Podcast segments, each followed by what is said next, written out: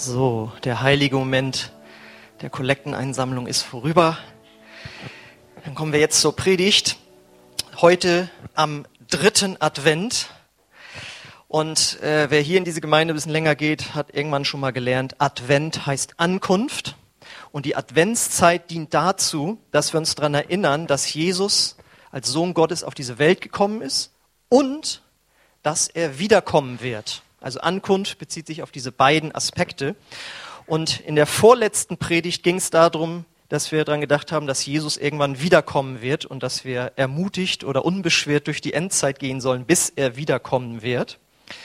Und heute soll es darum gehen, dass, also ruhig klassischerweise, warum Jesus überhaupt auf die Welt gekommen ist.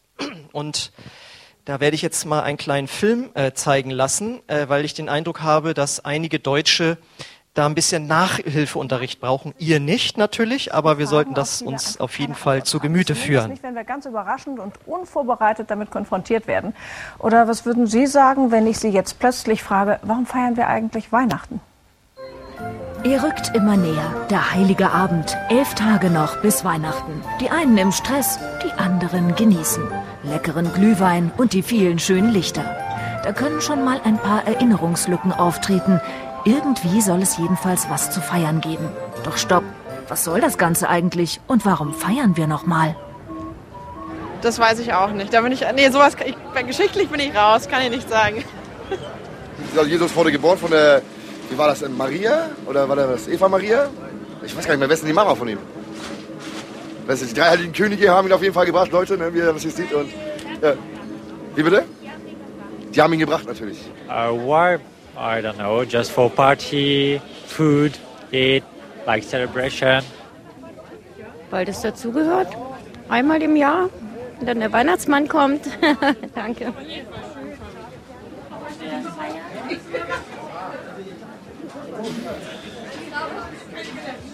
Weil das ein Fest der Gemütlichkeit ist.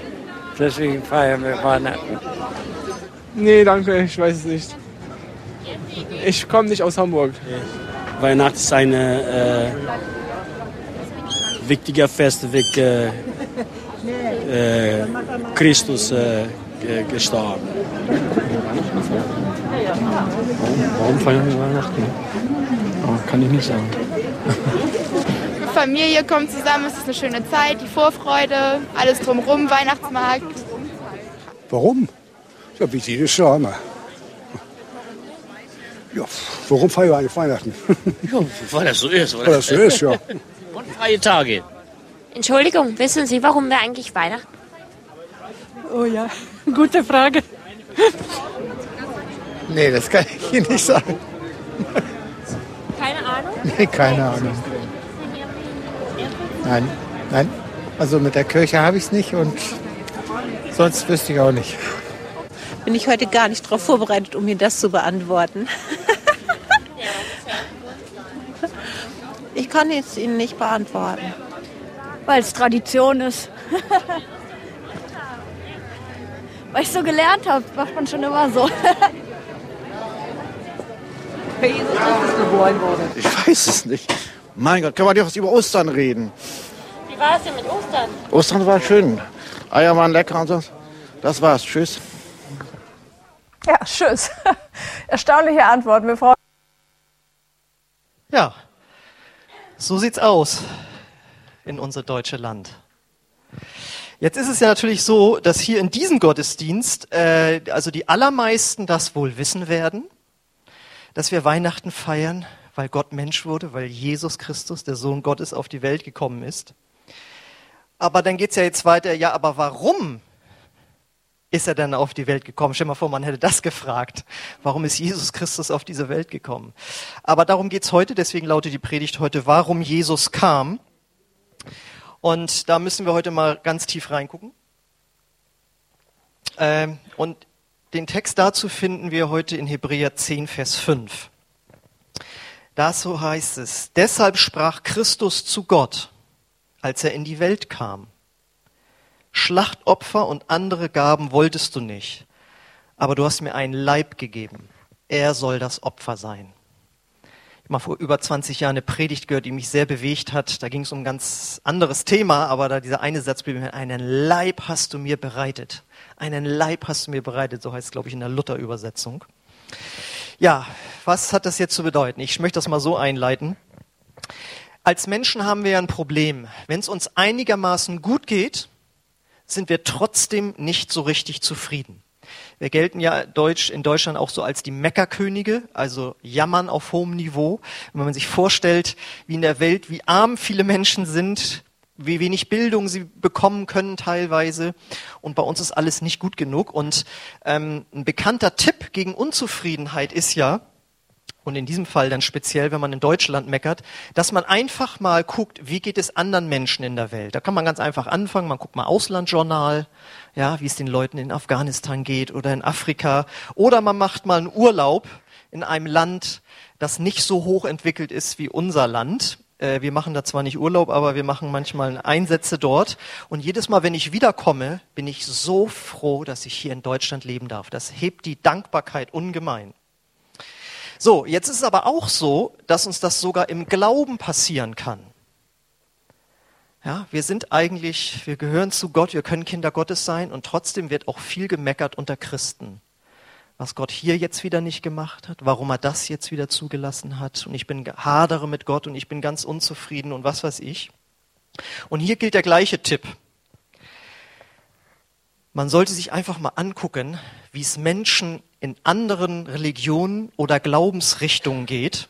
Ja, wenn man sich anguckt, Moslems, Buddhisten, Hinduisten, die in einer Religion leben, wo Leistung von ihnen gefordert wird, damit sie in den Himmel kommen, damit sie Vergebung ihrer Schuld bekommen, damit sie mit dem Göttlichen in Kontakt kommen können, damit sie befreit werden von Dingen, äh, die sie belasten.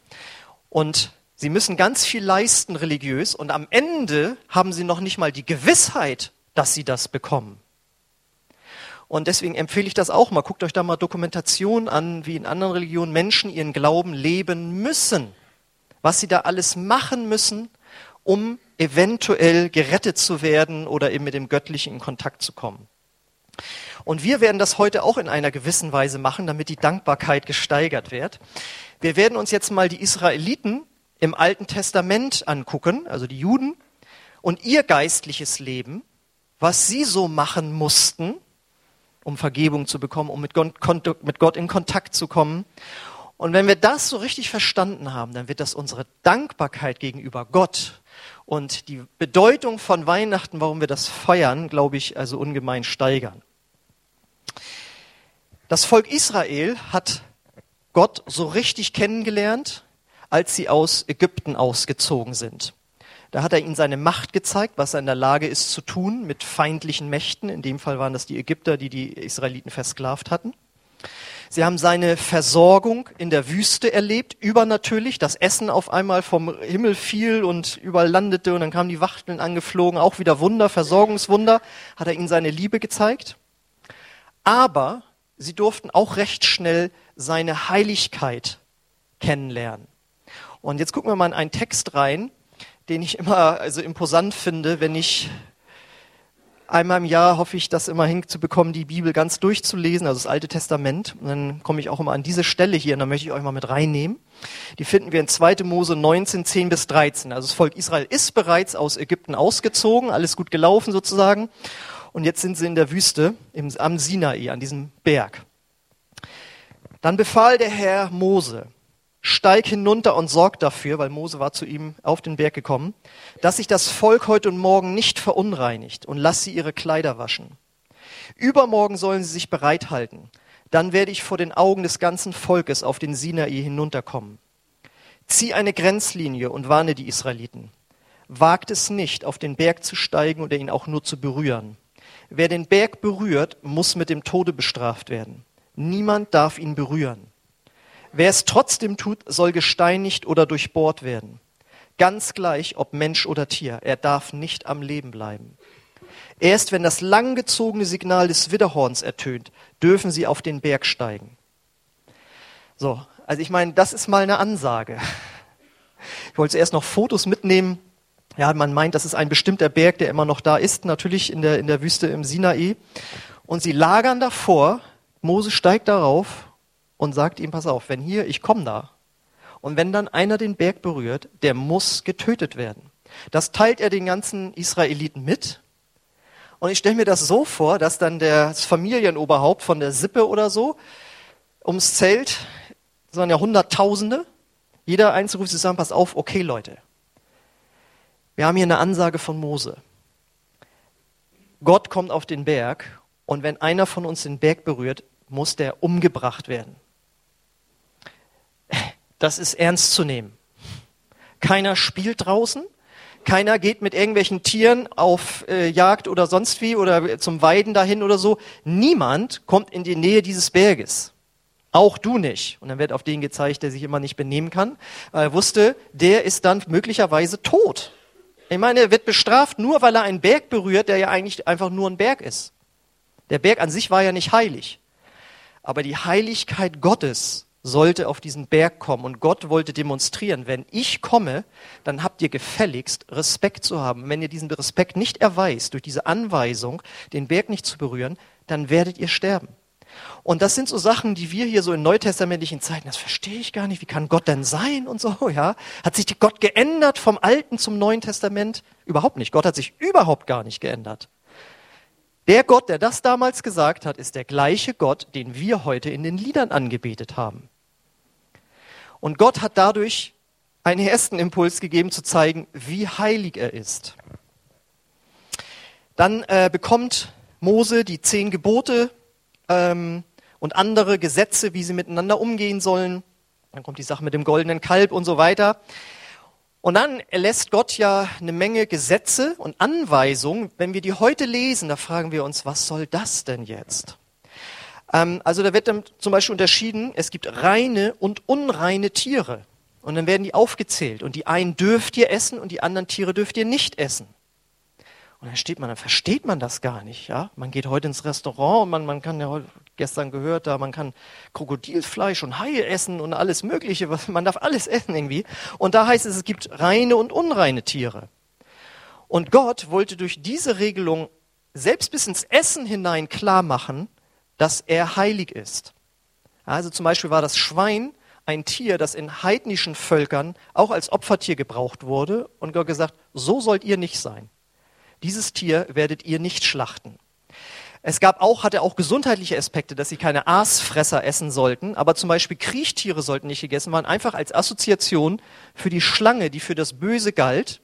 Damit hat Gott nichts zu tun. Und dann könnte man sagen, Warum muss das sein? Weil Gott den Israeliten erstmal beibringen musste, wie heilig er ist. Das geht dann äh, weiter, dass gesagt wird, wie mit Hautkrankheiten umzugehen ist. Damals gab es ja noch nicht die Therapiemöglichkeiten wie hier und auch nicht Diagnosemöglichkeiten. Aber wie Leute dann entfernt werden mussten, hatte auch gesundheitliche Aspekte. Aber wenn es dann rübergeht, dass auch bei Häusern geguckt wurde, wo es irgendwie schimmelt und dann muss das ganze Haus abgerissen werden, das hatte alles auch gesundheitliche Aspekte. Aber es sollte auch immer demonstrieren, wie Sünde sich ausbreiten kann in einem Menschen oder in einer Hausgemeinschaft. Das waren alles Symboliken, die da mitschwangen. Und alles sollte zeigen, wie heilig Gott ist und wie anders er ist. Nämlich, dass er ohne Sünde ist. Das bedeutet, er ist moralisch gesehen perfekt. Gott ist auch sonst perfekt, aber in diesem Teil bedeutet das, dass er moralisch perfekt ist. Das heißt, es gibt in Gott nichts Falsches und nichts Böses. Da ist Gott vollkommen anders als jeder Mensch, der gelebt hat mit Ausnahme eines Menschen, auf den kommen wir natürlich noch. Ja, aber Gott wollte ihn das demonstrieren. Deswegen, wenn du dich da, sagen wir mal, durchquälen solltest, mal durch die ersten fünf Mose-Bücher, da sind ja spannende Geschichten drin, aber dann kommen ja auch ganz ellenlange Geschichten über halt solche Dinge und man fragt sich, was soll das jetzt und was soll das jetzt? Sieh es einfach unter dem Aspekt, Gott wollte deutlich machen, wie anders er ist. Und das Problem ist, dass eben alle Menschen, inklusive wir, die wir hier sitzen, nicht moralisch perfekt sind. Das sagt die, meint die Bibel damit, dass wir Sünder sind. In unserem deutschen Sprachgebrauch ist es ja so Sünder, ja, das ist irgendwie jemand, der jemand umgebracht hat oder so, ja. Aber ich bin doch kein Sünder. Aber wenn du mich, dich mit der moralischen Perfektion Gottes ver, ver, äh, vergleichst, ja, der nie diese Kompromisse eingeht, die wir eingehen, ja, im Umgang miteinander, ja, es seien die Lügen oder Unwahrheiten oder das Beleidigtsein, was weiß ich alles, was wir, wo wir äh, mit anderen irgendwie einen Umgang haben, wo wir drunter leiden, wenn sie so mit uns umgehen. Das ist unser Problem und das steht in Römer 3, 23. Denn alle Menschen haben gesündigt und das Leben in der Herrlichkeit Gottes verloren. Und das erklärt, weil natürlich die Israeliten auch so waren, waren ja auch Sünder. Das erklärt, was Gott dann zu Mose sagt, als Mose sagt auf dem Berg, lass mich deine Herrlichkeit sehen. Lass mich deine Herrlichkeit sehen. Lass mich dich von Angesicht zu Angesicht sehen. Und da sagt Gott in 2. Mose 33, mein Gesicht kannst du jedoch nicht sehen, denn jeder Mensch, der mich sieht, muss sterben. Und in diesem Fall eben nicht aus Strafe, sondern weil das haltet ihr nicht aus. Ihr Menschen seid nicht in der Lage, mich von Angesicht zu Angesicht zu sehen, weil meine Heiligkeit und Herrlichkeit so viel stärker, so anders ist, als ihr seid. Deswegen schütze ich euch, sagt Gott, indem ich euch beibringe, wie ihr mit mir umzugehen habt. Und da habe ich überlegt, wie kann man das erklären? Da ist mir ein Vergleich gekommen. Stell dir ein Atomkraftwerk vor, die ja nun alle irgendwie abgebaut werden sollen, ja? Da hast du ja einen Kernreaktor, der von Wasser umgeben ist. Und äh, dieses Wasser äh, wird warm durch die ähm, Kernreaktionen, die dort drinnen stattfinden. Und das wird dann nachher in Dampf und Energie umgewandelt. Und das Wasser hat aber auch den Zweck, dass es die Strahlung nach außen äh, minimiert. Jetzt stell dich mal vor, wie es in Tschernobyl geschehen ist vor über nee, vor 20 Jahren, ja dieses Jahr 1986. Äh, du lässt dieses Wasser weg oder das Ding explodiert. Ich weiß nicht, ob ihr diese Geschichten kennt, wo dann Tausende von sowjetischen Soldaten mehr oder weniger gezwungen wurden. Die kriegten ja so ein bisschen notdürftig Blei irgendwo rangehängt und dann durften die für zwei, drei Minuten auf das Dach darauf mit einer Schippe und haben das wieder unten reingeschmissen. Da mussten sie schnell wieder weg. Und etliche haben trotz, sind trotzdem nachher an Krebs gestorben, weil die Strahlung so stark war. Und das ist für mich der Vergleich, wenn wir als normale Menschen uns der Herrlichkeit Gottes nähern, dann ist das so, als würden wir ohne jeglichen Schutz uns an die Reaktorstrebe irgendwie ranpacken und wir wären innerhalb kürzester Zeit tot, weil die Strahlung einfach so stark ist. Und jetzt, oh, das sagst du, hört sich ja so schrecklich an. Ne, wieso? Also so eine Kettenreaktion, ne, also von diesen Atomkernen, das ist ja in sich eigentlich nichts Schlimmes. Das ist ja, das ist ja nichts Böses in sich. Nur der menschliche Körper kommt damit halt nicht klar. Deswegen ist es gefährlich. Uran gibt es ja auch so ganz natürlich, wird ja abgebaut und so. Ja, das ist ja an sich nichts Schlechtes. Aber der menschliche Körper, die Zellen kommen da nicht mit klar. Und so ist Gottes Herrlichkeit was Herrliches, was Fantastisches, was Gutes. Aber unsere moralische Verdorbenheit, ich sage es mal so, die geht da ein, die geht kaputt, wenn wir so in Gottes Nähe kommen. Und jetzt aber das Schöne. Wie ich sagte, das Wasser schützt, dass diese Strahlung so stark daraus geht. Es gibt auch eine andere Flüssigkeit, die uns es ermöglicht, in die Nähe Gottes zu kommen, in seine Herrlichkeit einzutreten. Und das ist das Opferblut. Jetzt wird's noch krasser. Also stell dir mal vor, man wird denen das allen erzählen, da auf dem Weihnachtsmarkt, was, warum Jesus gekommen ist und was das eigentlich bedeutet. Wir kommen rein in 3. Mose 17,11. Da sagt Gott, denn das Leben eines jeden Geschöpfes ist in seinem Blut. Ich habe euch das Blut gegeben, damit ihr dadurch Wiedergutmachung für eure Sünden bekommen, bewirken könnt. Das Blut bringt euch Wiedergutmachung, weil das Leben in ihm ist. Ja? Und das kennen wir ja auch aus den Formulierungen, da ist Blut geflossen. Ja? Und dann war der nachher irgendwie tot. Er hat sein Blut vergossen irgendwie. Und in Hebräer 9, 22 steht, letztlich können wir sagen, dass nach dem Gesetz fast alles durch Besprengung mit Blut gereinigt wurde. Ohne Blutvergießen gibt es keine Vergebung der Sünden. So, also das Blut spielt da jetzt äh, eine Rolle. Und deswegen, wenn wir da in dritte Mose reingucken, werden dann Tieropfer eingeführt. Brandopfer, Speisopfer, Friedensopfer, Sündopfer, Schuldopfer. Wenn du das mal durchgelesen hast, denkst du auch, Alter, Mann, ist das kompliziert. Und bei dem muss man das Opfer bringen und das. Alles der Aspekt, Gott ist heilig und er demonstriert den Israeliten, äh, wie heilig er ist und wie sie aber trotzdem kommen können. Und noch deutlicher wird das dann äh, in der sogenannten Stiftshütte. Da habe ich euch jetzt mal ein Bild mitgebracht, nur mal so von weitem. Das wurde dann auf haargenaue Anweisungen von Gott gebaut. Da haben wir äh, den Vorhof mit dem Brandopferaltar, da wo es da eben brennt. Dann haben wir da das Zelt, das ist das Heiligtum. Und da gibt's auch ein Allerheiligstes. Da ist die Bundeslade drin mit den zehn Geboten. Und da drin ist die Herrlichkeit Gottes. Und da durfte nur der, der Hohepriester einmal im Jahr auch nur rein. Und, durch, und das war alles von Gott haargenau beschrieben, auch wie das sein musste. Die, die Priester, die da arbeiten mussten und durften und sollten, da wurde genau beschrieben, wie die angezogen sein sollten. Die konnten dann nicht einfach wie wir hier heute so kommen, ja, sondern die mussten eine bestimmte Kleidung tragen, die Gott ganz genau beschrieben hat. Schurz, Brusttasche, was da drauf sagen sollte, Obergewand.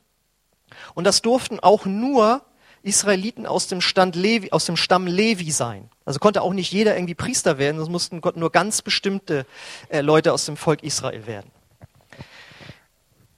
So, und Gott hat das alles erklärt, damit die Israeliten also einen, einen Ansatz dafür bekommen, was das bedeutet, in Gottes Nähe zu kommen zu dürfen.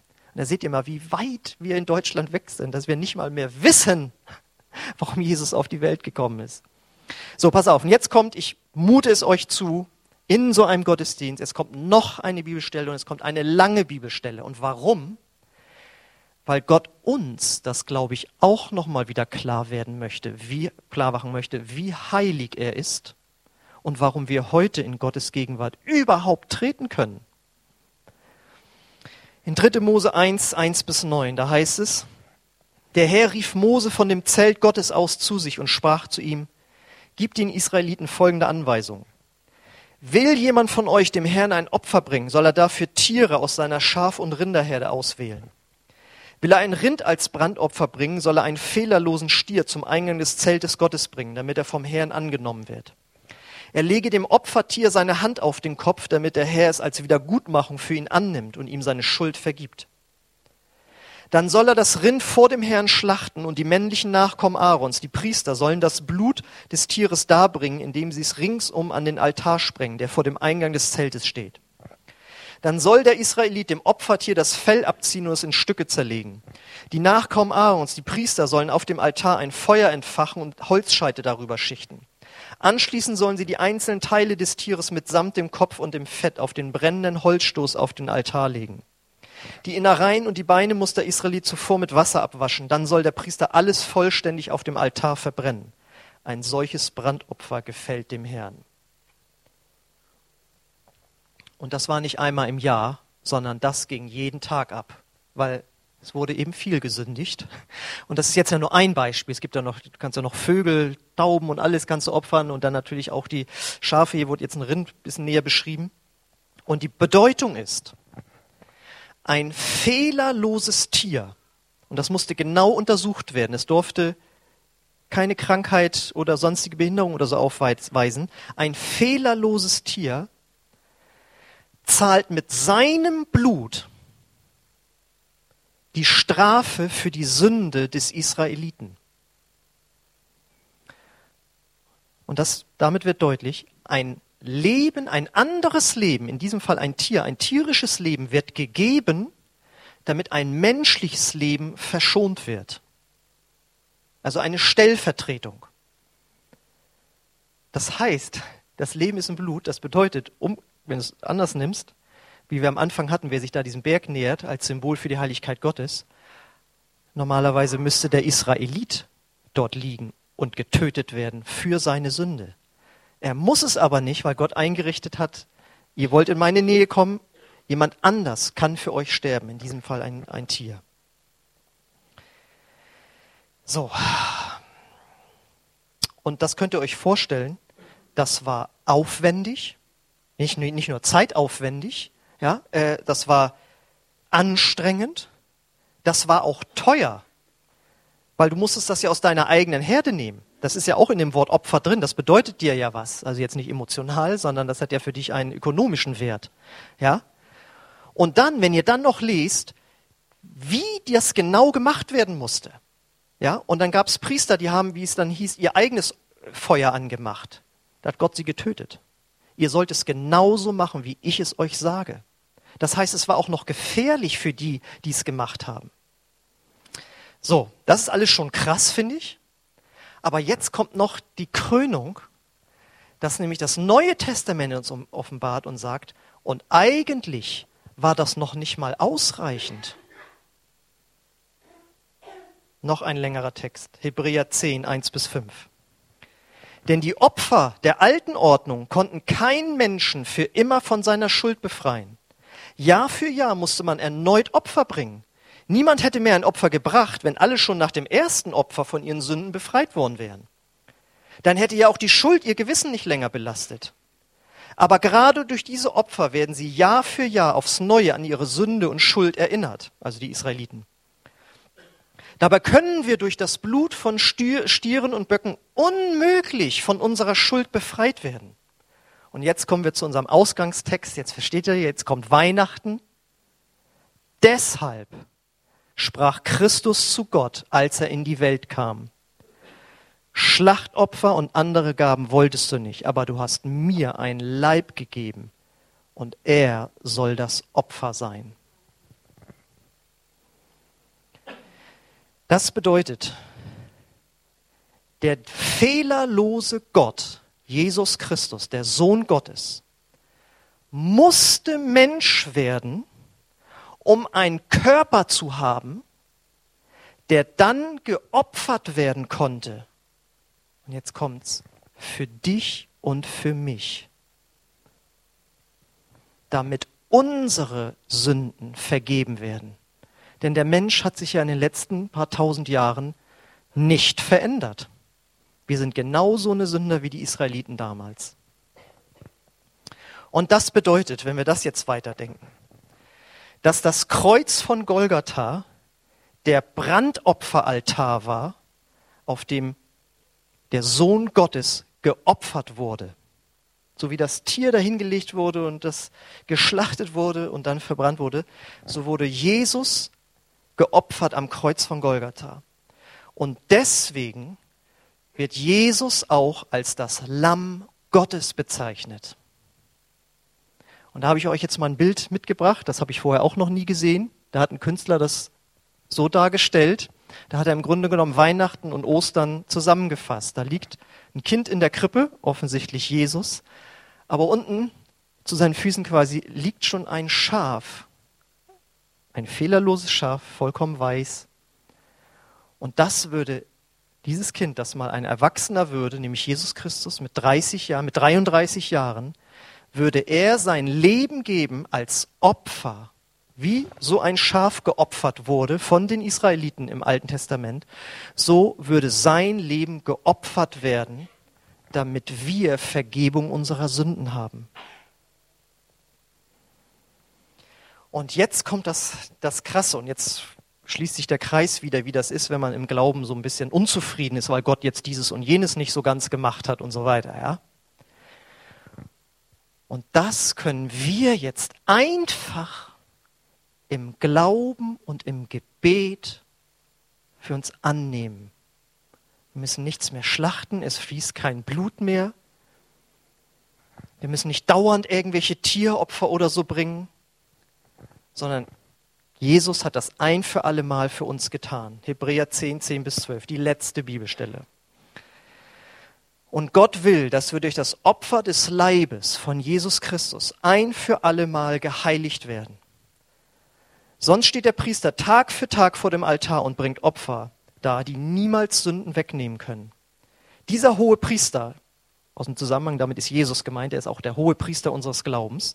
Dieser hohe Priester dagegen brachte sich selbst Gott als Sündopfer dar, das für alle Zeit wirksam ist dann setzt er sich auf den höchsten Ehrenplatz an Gottes rechter Seite. Deswegen feiern wir Himmelfahrt, feiern wir. Und was ist daraus geworden? Vatertag. So, jetzt fassen wir das nochmal so ein bisschen hier zusammen. Ja, Jesus kam, um Nächstenliebe zu lehren. Das stimmt. Und darüber hören wir jeden Sonntag eine Predigt. Und das ist gut.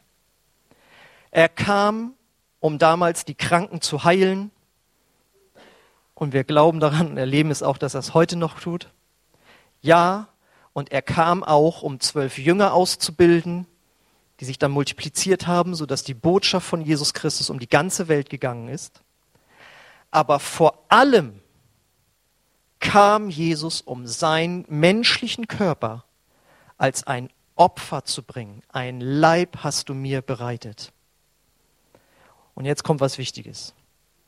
Und deshalb ist Jesus Christus der einzige Weg und die einzige Möglichkeit, zu Gott zu kommen. Das heißt, wenn bei dir noch der Gedanke ist, na ja, aber der ist doch auch nicht schlecht und die sind doch auch gut und die sind doch auch alle bemüht, es hat kein Werk, kein Wert. Kein gutes Werk, so beständig du es bringst, so fehlerlos du versuchst zu leben, ob in dieser oder in einer anderen, in einem anderen Land, in welcher Religion auch immer, kann deine Sünde ausgleichen. Das kann nur das Blut von Jesus. Und deswegen ist die, der, der wahre christliche Glaube, das Evangelium, unterscheidet sich deswegen von allen anderen Religionen und auch von allen christlichen Sekten. Du kannst von Mormonen und Zeugen Jehovas verführt werden. Ja, ich war mal auf dem, auf dem Marktplatz und dann stand da ein Tisch mit den Mormonen, zehn Punkte, die wir glauben. Und neun von zehn Punkten war das gleiche, was wir glauben. Bloß der zehnte Punkt lautete, und wir glauben an das Buch Mormon, das die notwendige Ergänzung zur Bibel ist. Und damit war dann alles wieder weg. Und wenn du mit solchen Menschen jemals diskutieren solltest, Lass dich auf sowas nicht ein. Stell ihnen nur eine Frage. Was bedeutet für, für dich das Blut Jesu Christi? Welche Bedeutung hat in eurem Glaubenssystem das Blut Jesu Christi? Und dann steigen sie alle aus. Weil in all ihren Systemen, ob in, auch in anderen Religionen, geht es immer darum, dass du Werke tun musst, religiöse Werke, andere Werke, Geld spenden, was immer du machst, um dann am Ende von Gott angenommen zu werden. Aber in dem wahren Glauben laut dem Neuen Testament zählt nur das Blut Jesu Christi, das für uns vergossen wurde und das wir im Glauben und im Gebet annehmen sollen. Und dann werden wir neue Menschen und dann fangen wir an, anders zu leben. Und wir stehen trotzdem die ganze Zeit unter dieser Vergebung Gottes, die wir in Anspruch nehmen können, weil wir auch, wenn wir gute Christen sind, auch immer wieder versagen. Da brauche ich, glaube ich, niemandem was Neues erzählen. Denn es ist so, wenn wir das nicht glauben und für uns annehmen. Das heißt, uns bekehren und auch in dieser Vergebung leben. Dann müssten wir mit unserem eigenen Blut bezahlen. Dann gehören wir ans Kreuz. Dann gehören wir auf den Brandopferaltar. Und deswegen ist es zwar ganz witzig, so einen Einstiegsclip zu sehen. Ach, wie wenig die wissen. Aber es sind alle Menschen, die nach ihrem Tod bestraft werden für ihre Sünden, weil sie keine Vergebung haben. Sie wissen nicht mal mehr, warum wir Weihnachten feiern, geschweige denn, dass sie wissen, warum Jesus kam. Das bedeutet, sie werden mit ihrem Leben bezahlen müssen in Ewigkeit dafür, dass sie Gott nicht in der Heiligkeit angenommen haben, geschützt durch das Blut Jesu Christi. Und deswegen können wir uns unglaublich freuen, dass wir uns zu Jesus bekehren durften und dass wir Weihnachten feiern dürfen, dass wir heute dritten Advent haben, uns dran zu erinnern. Und wenn dann Heiligabend es wieder geht, welches Geschenk hat der bekommen? Habe ich das Geschenk, was ich mir gewünscht habe? Sind die Kinder zufrieden? Äh, gehen wir in den Gottesdienst oder nicht? Was ist mit dem Essen? Haben wir das alles gut und schön? Aber das Eigentliche ist, dass wir feiern, dass Jesus auf die Welt gekommen ist und sein Leib, einen Leib hast du mir bereitet, den als Opfer zu bringen. Und wenn wir uns das jetzt bewusst gemacht haben, dann muss es uns doch zwangsläufig drängen, diesen armen Menschen, die solche lustigen Antworten geben, wo es ums Heil geht, zu erzählen, das ist falsch. Wir feiern es auch aus Tradition, natürlich. Und der Geschenke wegen und so. Aber wir feiern, weil Jesus in die Welt kam und seinen Leib gegeben hat. Und deswegen feiern wir einen Heiligabend-Gottesdienst, wo man Menschen einladen kann, dass sie das Evangelium hören. Deswegen werden wir natürlich nächstes Jahr wieder einen Alpha-Kurs machen. Wenn wir damit aufhören, was soll's denn? Dann sitzen wir doch hier nur und freuen uns über unsere Errettung. Wie traurig. Es ist die Aufgabe der Gemeinde, das nach außen zu bringen. Jesus gab seinen Leib als Sündopfer für dich. Und da muss man natürlich ein paar Sachen erklären, weil keiner mehr weiß, was Sünde ist. Und dann muss man, ja, aber so viel Blut, das ist ja, ist das so ein, so ein, so ein Blutkult oder was? Ja, ihr habt es jetzt verstanden, es hat was damit zu tun. Also, wenn dir heute nochmal richtig klar geworden ist, warum Jesus gekommen ist, dann münz es um in Dankbarkeit im Gebet und indem du Menschen davon erzählst und sie einlädst. Und wenn du eine bessere Gemeinde weißt, die das besser kann, dann lad sie da hinein. Es ist mir egal. Dann mach zu Hause einen Alpha-Kurs. Kannst du bestellen, die CDs, ist alles, wie auch immer. Lass uns auf irgendeine Art und Weise diese Botschaft ähm, weitersagen. Und natürlich möchte ich auch wissen, bist du heute Morgen hier und hast du denn dieses Opfer von Jesus für dich persönlich schon angenommen? Wenn nicht, dann lade ich dich ein, dass du das heute Morgen tun kannst, im Glauben und im Gebet. Das ist aber nicht so gemeint, wie das dann vielleicht verstanden werden könnte, ja, dann spreche ich das mal mit und heb nochmal meine Hand und dann ist das für mich und dann kann ich so weiterleben wie bisher. Nein, das ist leider nicht so. Was heißt leider? Es ist gut so, dass es nicht so ist. Denn Gott sagt jetzt, und jetzt möchte ich, dass du dein Leben, jetzt kommt's, dein Körper, als ein lebendiges Opfer gibst. Und ein lebendiges Opfer heißt, dass du vollkommen für mich da bist. Dass ich Nummer eins bin in deinen zeitlichen Prioritäten, in deinen finanziellen Prioritäten, in deiner moralischen Ausrichtung. Das bedeutet es, ein lebendiges Opfer zu sein. Und wenn du sagst, das will ich tun, dann bist du reif, ein Christ zu werden. Und vielleicht sollte der andere, ein oder andere sich auch fragen, ja, wie ist das denn mit meinem Christsein? Ist da wirklich Gott an erster Stelle, der das für mich getan hat? Gebe ich mein Leben als lebendiges Opfer? Und damit meine ich nicht, dass wir alle versagen. Das tue ich auch. Das ist doch völlig klar. Aber merkt man das an deinem Leben, dass Jesus an erster Stelle steht?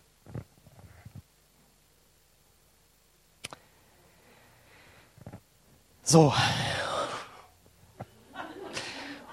Und jetzt feiern wir das Abendmahl. Da darf ich schon mal die Geschwister bitten, dass sie da sich aufmachen. Denn jetzt verstehen wir, warum der Wein, warum das gebrochene Brot oder das geht um, den, um die Symbolik der, der, der, des roten Saftes. Ja, es steht noch nicht mal Wein in der Bibel drin. Es steht von der Frucht des Weinstocks. Es kann auch Traubensaft sein. Von daher sind wir auf der sicheren Seite. Dieser rote Saft, dieser rote Wein symbolisiert das Blut von Jesus, das er vergossen hat. Und dieser, dieses gebrochene Stück Brot steht für diesen Körper, für diesen Leib, der geopfert wurde am Kreuz von Golgatha. Und wenn du das im Glauben einnimmst, dann ehrst du Gott. Dann machst du Gott eine Freude. Das bedeutet nicht, dass in dem Moment jetzt, weil du das nimmst, da Sünde vergeben wird oder so. Das machst du im Gebet und im Glauben mit Gott. Aber Gott sagt, ich möchte, dass ihr das nach außen symbolisiert, was ich für euch getan habe. Und wenn andere fragen, warum machen die das, warum feiern die das jetzt so, und dann könnt ihr denen das wunderbar erklären. Weißt du, das ist, das steht für den Körper von Jesus. Das steht für das Blut von Jesus. Damit wir keine Tieropfer mehr bringen müssen und schon gar nicht, dass wir mit unserem eigenen Körper Leben und Leib und Blut bezahlen müssen. Und deswegen versteht ihr jetzt noch besser, was Paulus sagt. Das Folgende hat der Herr selbst gesagt, und ich gebe es euch so weiter, wie ich es empfangen habe. In der Nacht, als er verraten wurde, nahm Jesus der Herr ein Laib Brot, nachdem er gesagt hatte, Dank gesagt hatte, brach er ihn und sprach, das ist mein Leib, der für euch hingegeben wird. Tut das zur Erinnerung an mich. Ebenso nahm er nach dem Abendmahl den Weinkelch und sprach, dieser Kelch ist der neue Bund zwischen Gott und euch, besiegelt durch mein Blut. Wenn immer ihr daraus trinkt, tut es zur Erinnerung an mich. Denn jedes Mal, wenn ihr dieses Brot esst und aus diesem Kelch trinkt, verkündigt ihr den Tod des Herrn, bis er wiederkommt. Und in diesem Bewusstsein möchten wir jetzt das Abendmahl nehmen. Ich darf mal äh, unsere Band hier nochmal nach vorne bitten. Und äh, ich möchte da jetzt gleich noch für beten. Und ich lade dich aber ein, das für dich persönlich auch auf deinem Platz zu tun und Gott wirklich zu danken dafür, wie leicht du es haben darfst, in Gottes Nähe zu kommen. Wenn wir Lobpreis machen, heißt es, da soll die Herrlichkeit Gottes drin sein. Ist das nicht schön? Keiner von uns stirbt, ist tot umgekippt. Wir haben die Bühne berührt und keiner ist gestorben. Ja? Und Gottes Herrlichkeit will sich jetzt zeigen. Er will sich noch viel stärker zeigen, aber er zeigt sich zumindest so stark, dass wir seine wohlige Gegenwart spüren, wie wir das im Lobpreis oft erleben. Und ich lade dich ein, diese Zeit einfach zu nehmen und Gemeinschaft zu haben mit deinem Gott. Und wenn du noch nicht dich zu Jesus Christus bekehrt hast, dann rate ich dir, lass es einfach weitergehen, äh, also an dir vorübergehen. Aber wenn du sagst, Gott, ich will das für mich annehmen, dann sag Gott, vergib mir meine Schuld, komm in mein Herz, ich will dir nachfolgen. Und dann nimmst du das Abendmahl im Glauben und du wirst ein neuer Mensch werden. Deswegen ist deine Entscheidung, ob du das Abendmahl hier mit uns nimmst oder nicht. Und, aber Jesus lädt dich ein. Und ich möchte dafür beten und wir können vielleicht ein bisschen spielen. Und dann lassen wir das Abendmahl rumgehen. Vater im Himmel, ich danke dir jetzt dafür, dass du uns durch dein Wort Einblick gegeben hast, Herr, in das, was in der unsichtbaren Welt geschehen ist vor 2000 Jahren und was es dich gekostet hat, Jesus, und welcher Plan dahinter steckt. Und ich danke dir jetzt für dieses Abendmahl, das das symbolisiert. Und ich bete jetzt und ich segne dieses Brot, diesen Wein, diesen Saft, dass es uns quasi geistlich stärkt, weil wir uns der Symbolik bewusst sind. Herr, segne diese gemeinsame Zeit. Ich bete für jeden, der noch, der hier ist, noch nicht Ja gesagt zu Jesus, dass du ihn ziehst zu dir. Komm, Heiliger Geist, und segne uns während dieser Abendmahlsgemeinschaft. Amen.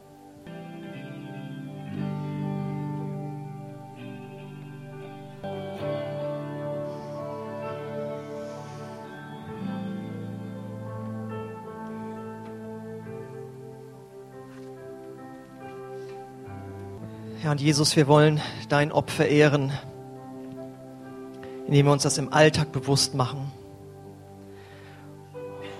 Und auch, ja, indem wir sagen, wir wollen auch heilig sein, so wie du heilig bist. Aber nicht aus eigener Kraft, sondern aus der Kraft deines Geistes, die du darreichst. Und danke, Herr, dass wir deine Vergebung in Anspruch nehmen können, wo wir versagen. Aber wir wollen dein Opfer ehren, indem wir da uns bewusst sind, was es dich gekostet hat. Und ich bete für jeden, der hier ist, dass er ja, vor Dankbarkeit überfließt in diesen nächsten Tagen und Wochen und das eigentlich nicht aufhören soll. Und dass diese Dankbarkeit fließt zu anderen Menschen, Herr. Ich bete, dass du einfach diese nächsten Tage und Wochen gebrauchst, wo wir davon weiter sagen können, wo wir einladen können zu Gottesdiensten, zum Alpha-Kurs, was immer es ist, zu den Rangers, wo immer dein Heil verkündet wird, Herr. Herr, wir wollen erleben, dass Menschen im nächsten Jahr und in diesem Jahr schon zum Glauben kommen an dich. Nicht nur, weil sie wissen, warum Weihnachten gefeiert wurde, sondern warum Jesus auf die Welt kam. Ich bete, lass uns dort deine Botschafter sein, die das weitersagen. Und dass sie dich in unserer Mitte, in unserer Gegenwart erleben. Und ich segne euch damit, dass Gott euch göttliche Begegnungen schenkt mit anderen Menschen, wo ihr davon weitersagen könnt dass ihr über den Gottesdienst berichten könnt, dass ihr über persönliche Dinge berichten könnt, die ihr mit Jesus erlebt habt. Diesem Bewusstsein, das ist der Retter der ganzen Welt. Halleluja. Komm, Heiliger Geist, und berühre du unser Herzen, dass wir das wirklich nicht wieder verlieren, diese Dankbarkeit und diese klare Ausrichtung auch, damit etwas anzufangen in dieser Welt.